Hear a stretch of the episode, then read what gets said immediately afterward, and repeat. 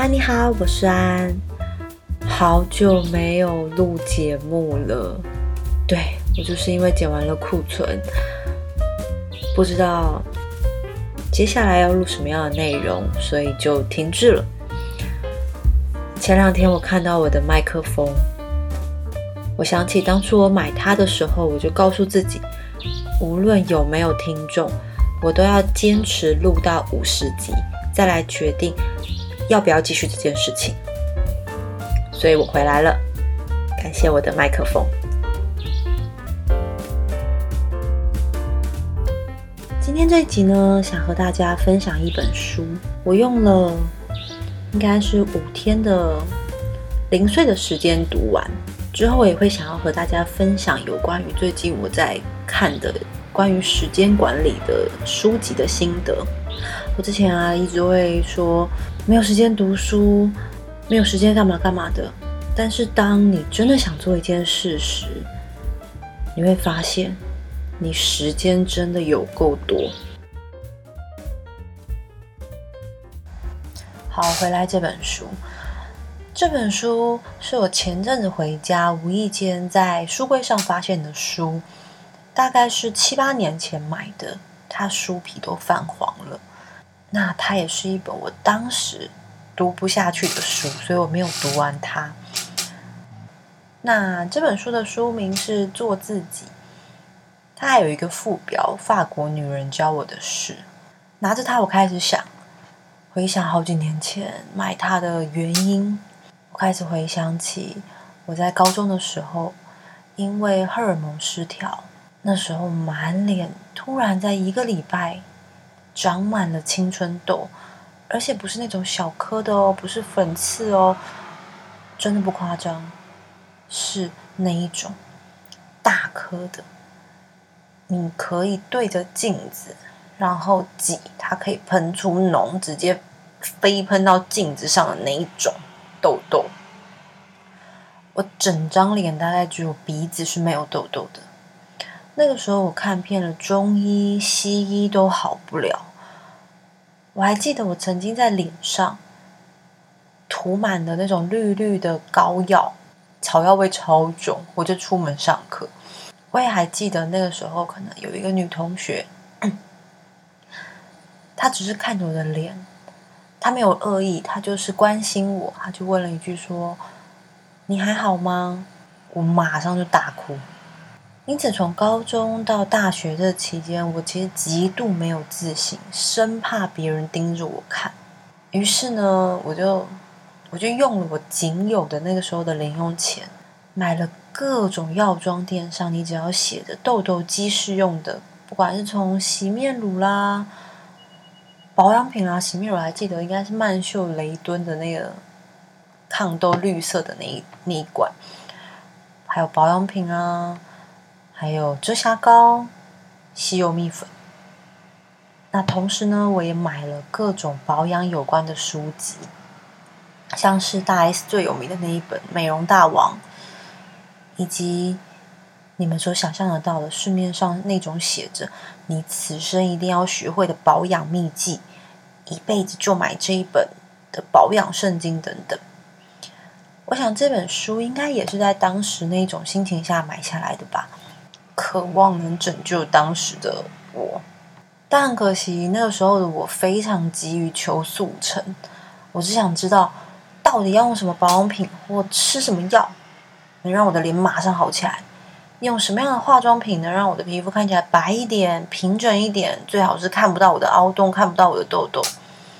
所以当时我完全看不下去这本书的内容，那它也就因此被我搁置在我的书架上。隔了这么多年，再次翻开书里，当然还是没有那些要教我要擦什么样的保养品，或者是眼睛要怎么画会比较大的化妆技巧。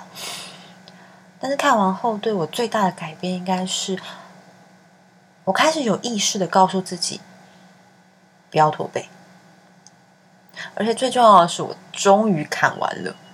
不知道你们能不能理解那一种，就是你买了一本书，然后它一直放在书架上。你知道他就是没有看完，然后他就是一直搁在心里的这种疙瘩感，对哦，扯了好像有点远。再一次重新介绍这本书《做自己：法国女人教我的事》。它是好人出版社在二零一四年所出版的。那作者是杰米·凯特·凯兰。我查了一下，目前在博客来上是绝版的状态。不知道大家对于法国女人的印象是什么？虽然我没有去过法国，现实生活中也没有看过法国女人，但是从电影或杂志上看到的法国女人，给我的直觉就是优雅、性感、从容，而且美丽。我一直觉得“美丽”这个词，相较于漂亮。更带着一股由内而外所散发出来的气质，或者是气势。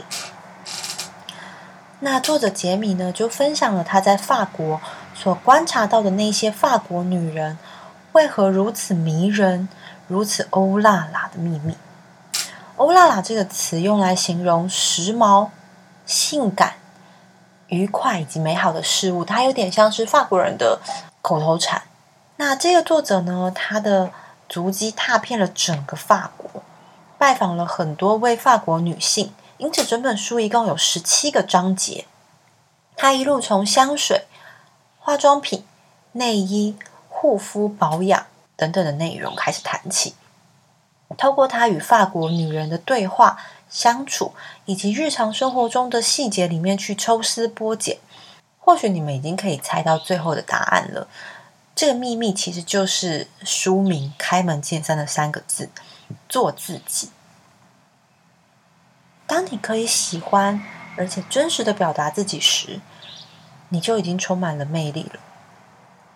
但相信我，这件事情有够困难，而且一不小心，你可能会把做自己跟放纵自己，或者是在人前直接挖鼻屎。觉得哦，这就是做自己，给搞混，就像直率跟没礼貌的一线之隔一样。市面上有很多关于做自己的诠释，那这本书所要传达的有关于做自己的最主要的核心，就是你要好好的照顾以及好好的对待你自己。这件事情不需要大费周章的去。嗯，整形啦，打镭射啦，砸大钱买保养品啦，也不需要一次就把你的衣柜的衣服通通淘汰。你可能只需要坐有坐相，站有站相，你不要驼背。你可能好好的把你的头发给梳好，保持你的口腔清新，让自己看起来整齐干净。每天多花一点点的心力时间去观察，去呵护自己。留意日常生活中的一些小细节，毕竟魔鬼就藏在细节里嘛。那作者呢，相信当你把自己的状态都调整好时，你足够喜爱而且相信自己时，如果有一天你的人生突然出现了无法预期的事，你也能做好准备，泰然的应对。聊个前几天发生的例子，我前几天啊。穿了一件九分裤、短袖 T，外面再加了一件冬天的那种长版外套，就出门上班了。出门的时候，我望了一眼镜子，隐约觉得哪里怪怪的。但是呢，我那时候就想说：“哎呀，赶着时间上班，而且我刻意告诉自己说还好吧，还好吧。”我就忽略了自己内心的声音。那到了公司后。我一直有一种说不上来的不自在感。这时候，第一个同事在茶水间看到我了，他笑笑跟我说：“我今天服装好特别哦。”你知道，当别人说你看起来好特别的时候，会有两种结果嘛？一种是哇，你今天打扮的好别出心裁，好，对，是好的的那种特别。那还有另外一种特别，是他不知道要怎么直接的跟你说，你今天的搭配可能有点嗯。对，所以他给了你特别委婉的、特别的这个词。然后下班的时候呢，我在那个碎纸机前碎纸。然后另外一个同事离开，然后他离开前看了我一眼，他说：“哇，你今天的服装长短长的搭配好特别哦。”当然，关于服装搭配这件事情，每个人的风格都不一样。可是如果当时我是真心认同我为我自己的搭配，我应该会很有自信的说：“对呀，我也觉得觉得今天这样蛮特别的，我觉得这样搭蛮好看的。”可是我清楚的知道，当时的自己是想逃跑的。我清楚的知道，是我太随意的对待自己了。书里有段话写道：“我们不仅是对外貌的追求，更是为了充实自尊、自信。”还有对自我的尊重。再举一个盲目化妆的例子，我一开始学习化妆，嗯，没有，我没有学习。我一开始化妆，其实为了掩盖我的欧巴欧巴 day，对我的，我觉得自己的黑皮肤很不好看。我还记得那个时候在国中的时候，很流行那一块，现在在药妆店还能买得到的。开价的那块吸油蜜粉，我买了人生中第一块的蜜粉，就是它。我记得我拿到它的隔天上学，那时候才国中，就拼命的改，拼命的改，拼命的改，然后让自己的脸看起来白白的。然后我还记得班上的男生跟我说：“哦，你今天化妆哦。”我还故意说：“没有啊，就是想要表达说，哦，就我变白了。”对，然后后来的化妆是为了掩盖我的烂皮肤。我拼命用不符合我肤色的粉底液以及遮瑕膏，想要让自己看起来白一点，或者是能遮盖住我的痘疤。我不管那个时候脸上可能还有一些被我挤的那些伤口，我就只想用遮瑕膏遮遮遮遮遮，也不管这个粉底是不是会让我的脸跟脖子造成色差。我甚至从来没有仔细观察过我的五官。甚至没有好好卸妆，想当然这样子皮肤怎么可能会好？妆怎么可能会好看？后来有一阵子，我开始尝试不化妆，因为呢，我接触到了极简保养法来去养皮肤。当然，保养的方法见仁见智都没有错。我也必须要说，你减少化妆后，对皮肤真的有改善。但我遇到了另外一个问题。那就是我好不自在哦！我顶着一个大素颜上班或出门，我好像少了一些什么东西。我不太敢与人对视，因此也影响了我的人际关系。所以我重新去思考了什么样的方式才是最适合我的。我还是一样调整了我的化妆品跟保养品，我选择了可能成分比较单纯的、适合敏感肌的。甚至呢，我不上粉底液，我改用蜜粉。可是呢，我选择一定要画眉毛以及口红。这样的改变，比起素颜来说，让我自在多了。那一样也对我的皮肤减少了一点负负担。而且我必须要说，我发现其实没有人注意到我脸上到底有没有上粉底和遮瑕膏。甚至我还被夸说：“哎，你的气色跟皮肤好像变好嘞。”我回想起某一任的恋人跟我说说过一句话，他说：“我觉得你只需要一条唇膏就很好看了。”或许他比我还要认真的在看我吧。有些人会说：“我觉得我现在这样很好啊，我很满意我现在的身材，我现在的样貌。”没错，美是没有标准的，有纤细的美。有丰腴的美，有白皮肤的美，也有深色皮肤的美。你无需要盲从的去跟着潮流，或者是世俗的眼光，追求可能华丽的妆容、当季的服饰、玲珑有致的身材，跟着这个世界的主流的审美去走。但你是不是真的觉得现在的自己很好？这个答案也只有你自己才知道。我相信那些真的爱自己、做自己、觉得自己很好的这些人。至少在这本书中所提到的法国女人，她们不会放纵自己，可能天天吃着油炸食品，对身体不健康的饮食习惯，不会让自己蓬头垢面、不修边幅的出门，不会让自己指甲有污垢，不会弯腰驼背。可是呢，他们偶尔也是会放纵一下自己的。在书里写到了，你可以选择在某一个时刻。你可以享受一球冰淇淋，或者是对我来说，可能就是享受一包盐酥鸡，或者是下午你偷偷请假去看场电影，想办法让自己欢愉起来，想办法让自己备受宠爱。可是呢，他一定不会是每天，一定不会是过度的放纵，因为接下来你会出现的就是罪恶感，就像你半夜忍不住吃了一碗维力炸酱面。隔天早上，当你胃不舒服的时候，你一定会觉得后悔死，尤其是脸又浮肿，那个时候你就会充满了罪恶感跟后悔感。那关于做自己这件事情，书中也不只是提到你要懂得保养，你要懂得照顾你的身体，了解你的身体，了解你的家族是否有什么家族遗传的特征，了解你从哪里来，了解你这个人是谁。也是帮助找到自己非常重要的一关键。你负责任的检视你这个人从头到脚，了解自己和家族曾走过的路，找到你在这个世上的定位，以此为你最有利的起点。你敞开心胸，感受身边的人对你的关爱，开始培养自信心和幸福感，对自己宽容。并且喜爱自己，允许自己毫不保留的活出独特的自我。你就是你人生的艺术家。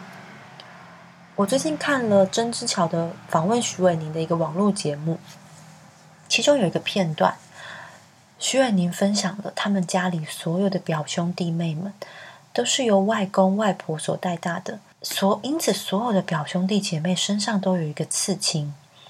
刺了外公外婆家的经纬度，代表了不管去到多远的地方，这个家永远是我们要回来的地方。徐伟宁也在家人给予的爱中，去学习如何过生活。也因为有家人的爱，他更能感同身受他所演的角色。我看了荧幕上他所散发出来的自在从容感，真的是太美了。书中有一段话是这样写的：“永远不忘当个艺术家。”这句话适用在生活的各个层面上，食物也好，时尚、谈话、爱情、生活，还是职场。无论你在医院工作，或者是你是面包师傅，你住在乡下，亦或是你住在城市，或者是你从来都没有想过艺术这件事情。但无论如何，你都是一名艺术家，因为你可以创造自己的生活，每天都有机会拿你这一块人形粘土，把它塑造得更优雅、细致、讨人喜欢。你不用像某某某或谁谁谁，但我觉得做自己这件事情是真的需要练习的。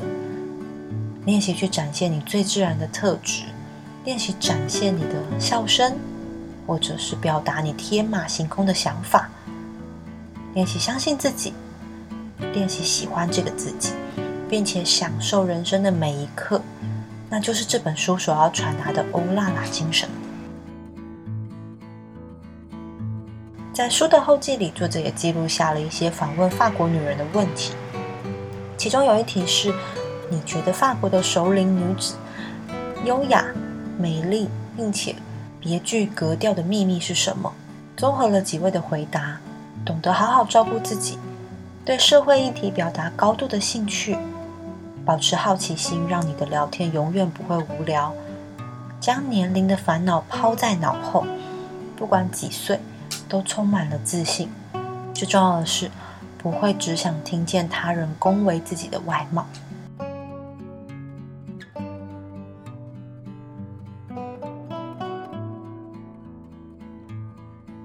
我还在做自己的这条路上努力着。第一步，终于擦了我应该住了一年多那个充满水痕的浴室的镜子，为了想要看清自己的身材。第二步，认真的面对每天上班为自己选择的那一套服装。